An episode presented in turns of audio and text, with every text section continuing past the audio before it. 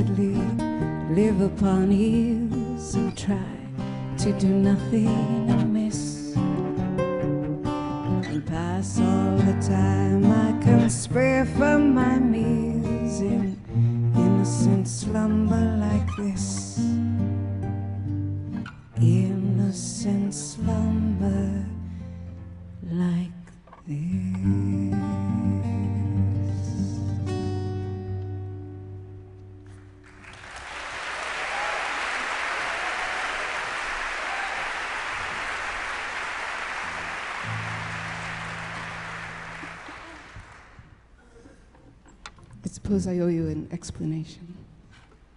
I've been working on a project for the last six years adapting children's poetry to music, and that's a poem by Charles Edward Carryl, who was a stockbroker in New York City for 45 years.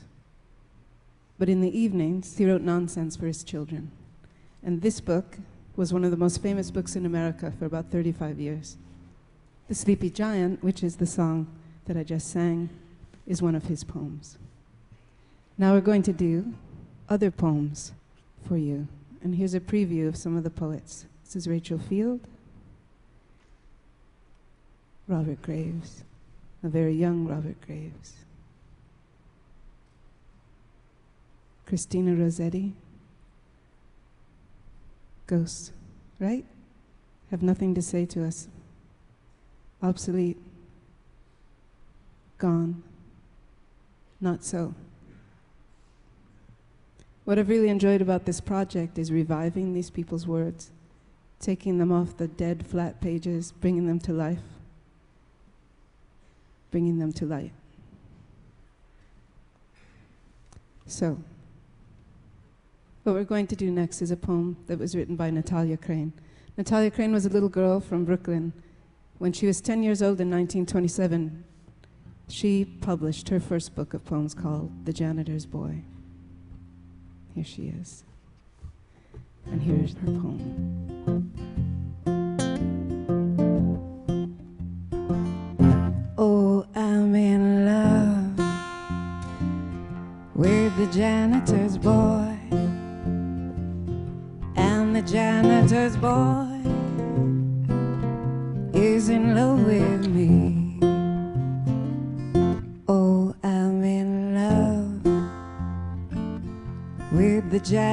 janitor's boy. And the janitor's boy is in love with me. He's going to hunt for a desert island of geography. desert isle with spicy trees. Somewhere in Sheepshead Bay, a nice place just fit for two. Where we can live always. Oh, I'm in love with the janitor's boy. And the janitor's boy is busy as can be. Down in the cellar, he's making a raft out of an old settee. He'll carry me out, I know that he will, for his hair is exceedingly red. And the only thing that occurs to me is to dutifully shiver in bed. And on the day that we sail, I will leave a little note for my parents. I hate to annoy. I have flown to an island in the bay with my janitor's red-haired boy. The janitor's red-haired boy. Janitor's red-haired boy. Janitor's red-haired boy janitor's red-haired boy. I'm gonna sail away on to Sheepshead Bay of my janitor's red-haired boy. On an old settee, my red-haired boy and me. Janitor's a red-haired boy. Janitor's red-haired boy. My janitor's red-haired boy janitor's red-haired boy.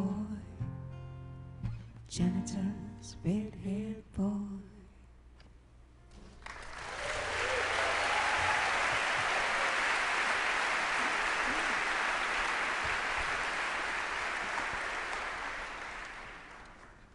The next poem is by E. E. Cummings, Maggie Millie, Molly, and May.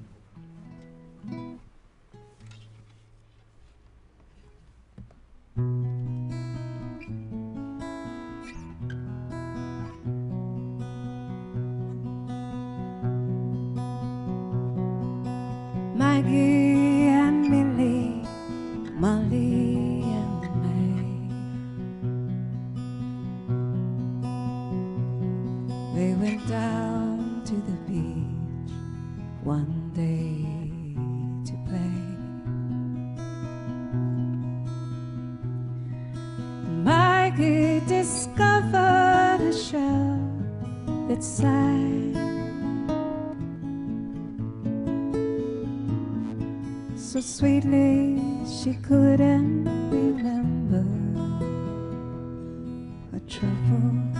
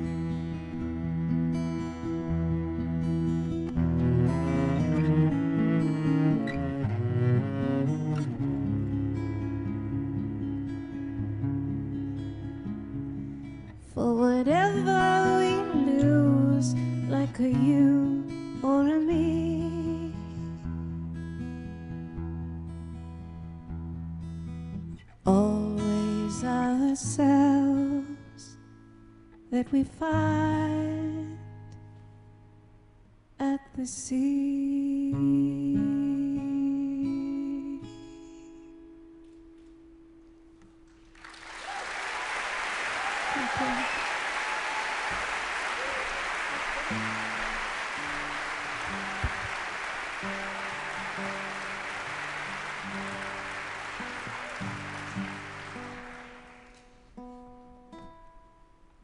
The next poem is If No One Ever Marries Me. It was written by Laurence Alma Tadema. She was the daughter of a very, very famous Dutch painter who had made his fame in England. He went there after the death of his wife of smallpox and brought his two young children. Once was his daughter, Laurence. She wrote this poem when she was 18 years old in 1888. And I look at it as kind of a, a very sweet feminist manifesto, tinged with a little bit of defiance and a little bit of resignation and regret.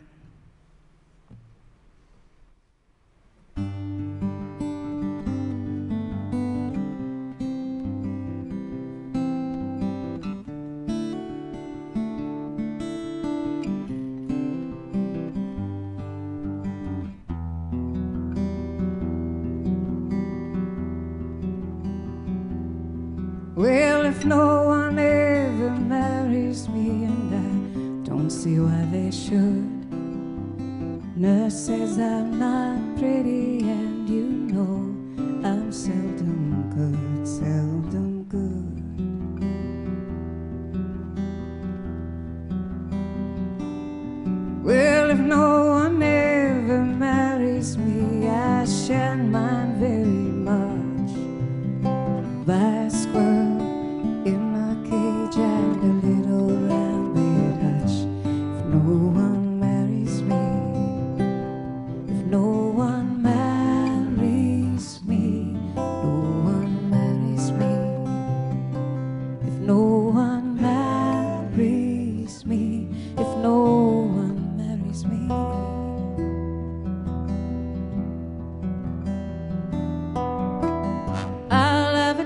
cottage near a wood and a pony all my own. Little lamb quite clean and tame that I can take to town. And when I'm really getting old at 28 or 9, buy myself a little orphan girl and bring her up as mine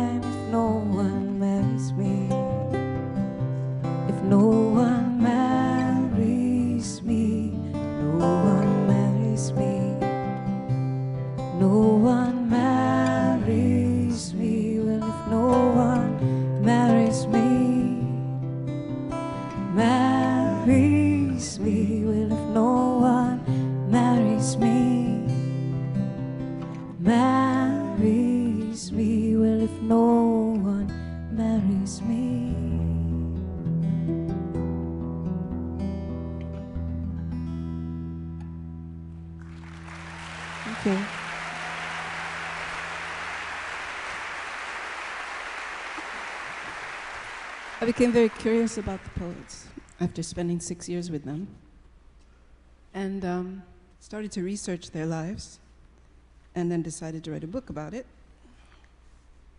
And the burning question about Alma Tadema was did she marry? And um, the answer was no, which I found in the London Times archive. She died alone in 1940 in the company of her books and her dear friends. Gerard Manley Hopkins, a saintly man. He became a Jesuit. He converted from his Anglican faith. He was moved to by the Tractarian movement, the Oxford movement, otherwise known as. And he became a Jesuit priest. He burned all his poetry at the age of 24 and then did not write another poem for at least seven years because he couldn't rectify a life of a poet with the life of a priest. He died of typhoid fever in, at the age of 44, I believe, 43 or 44. At the time, he was teaching classics at Trinity College in Dublin. A few years before he died, after he had resumed writing poetry, but in, in secret, he confessed to a friend in a letter that I found when I was doing my research. I've written a verse. It is to explain death to a child, and it deserves a piece of plain song music. And my blood froze when I read that because I had written the plain song music 130 years after he'd written the letter. And the poem is called Spring and Fall.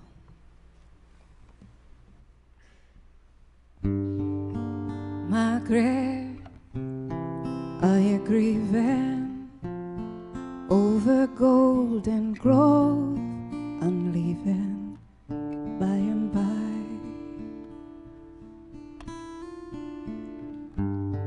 Leaves like the things of man you with your fresh thoughts care for can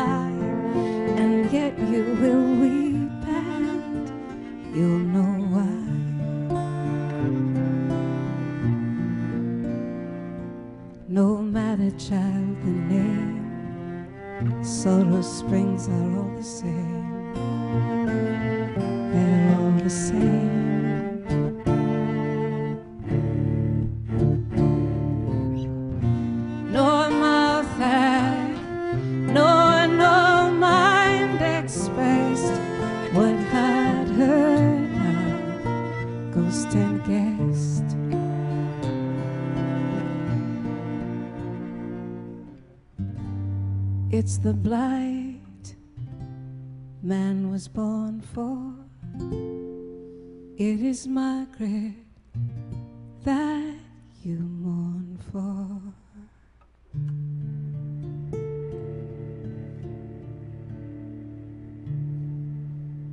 Thank you so much.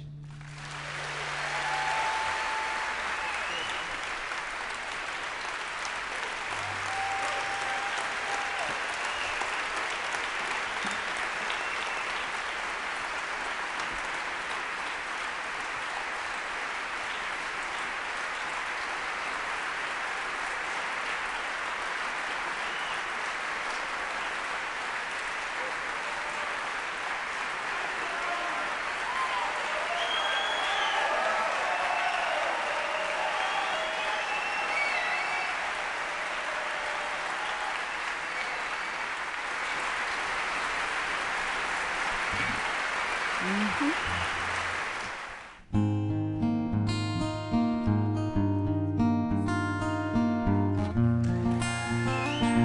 I'd like to thank everybody, all the scientists, the philosophers, the architects, the inventors, the biologists, the botanists, the artists, everyone that blew my mind this week. Thank you.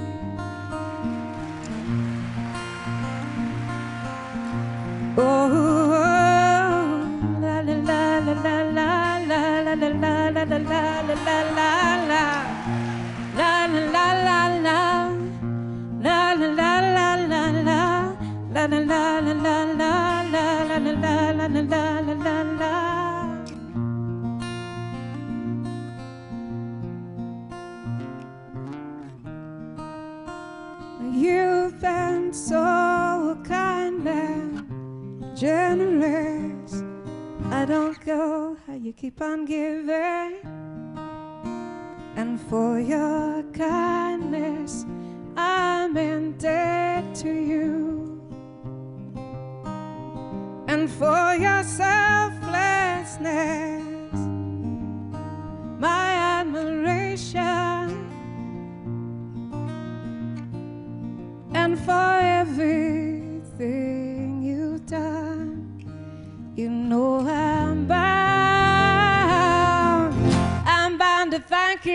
Hey.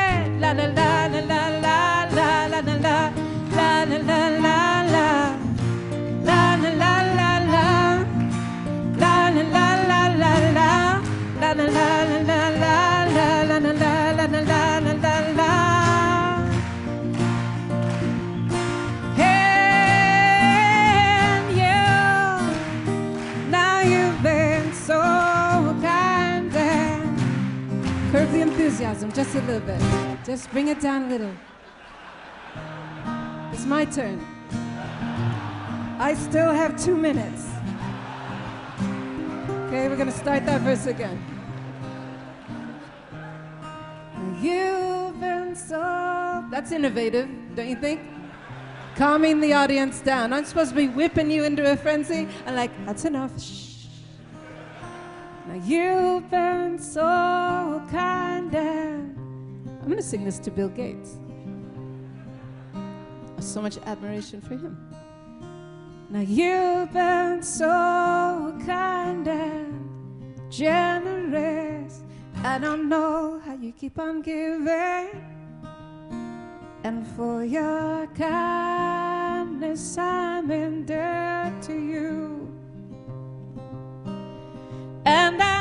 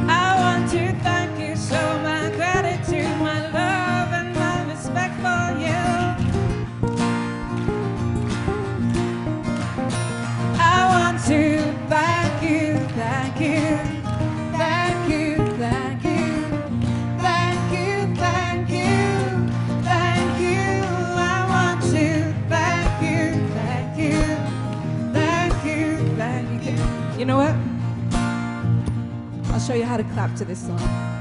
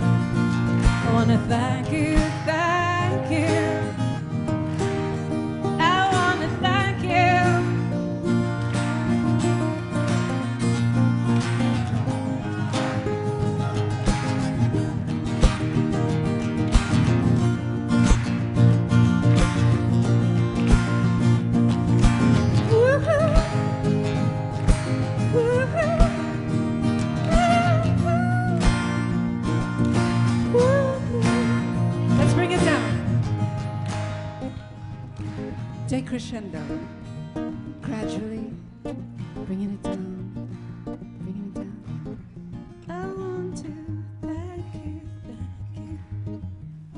Finger popping, ain't no stopping. thank you so much.